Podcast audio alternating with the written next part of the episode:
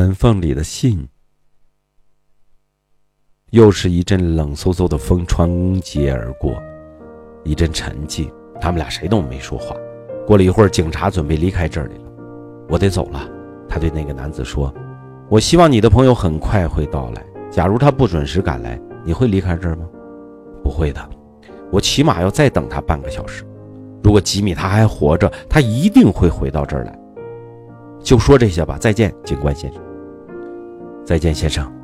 警察一边沿着，一边说着，一边沿街儿走去。街上已经再没有行人了，空荡荡的。男子又在这店铺门前等了大约二十分钟的光景。这时候，一个身材高大的人急匆匆地走来。他穿着一件黑色的大衣，衣领向上翻着，盖住了耳朵。“你是鲍勃吗？”男人问道。“你是吉米？”店门口的男子大声说，显然他很激动。来人握住了男子的双手。“不错，你是包包。我早就确信我会在这儿见到你。二十年可不是不短的时间。你看，包包。”原来那个饭馆已经不在了。要是他没有被拆除，我们在一块儿，在里面共进晚餐，该多好啊！包包，你在西部怎么样啊？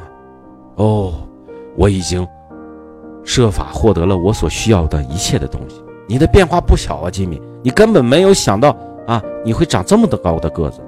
哦，你走了以后，我是长高了一点，吉米。你在纽约混得不错吧？一般一般。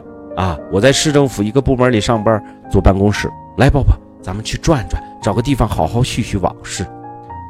这条街的街角处有一家大商店，尽管时间已经不早了，商店里的灯还亮着。来到亮处以后，两个人就不约而同地转过身来看看对方的脸。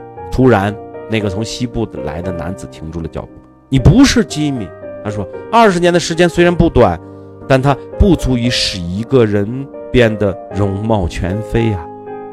从他说话的声调中可以听出他在怀疑对方。然而，二十年的时间却可能使一个好人变成坏人。高个子说：“你被捕了。”圆滑的包本，芝加哥警方猜到你会溜到我们这儿来，通知我们说想跟你聊聊，好吧？在我们还没有去警察局之前，先给你看一个条子，是你的巡警吉米给你写的。鲍勃接过便条，读着读着，他微微的颤抖起来。便条上写着：“鲍勃，刚才我准时赶到了我们的约会地点。当你划着火柴点烟的时候，我发现你正是那个芝加哥警方所通缉的人。不知怎么的，我不忍自己亲自逮捕你，只得找了个便衣警察来做这件事儿。”吉米。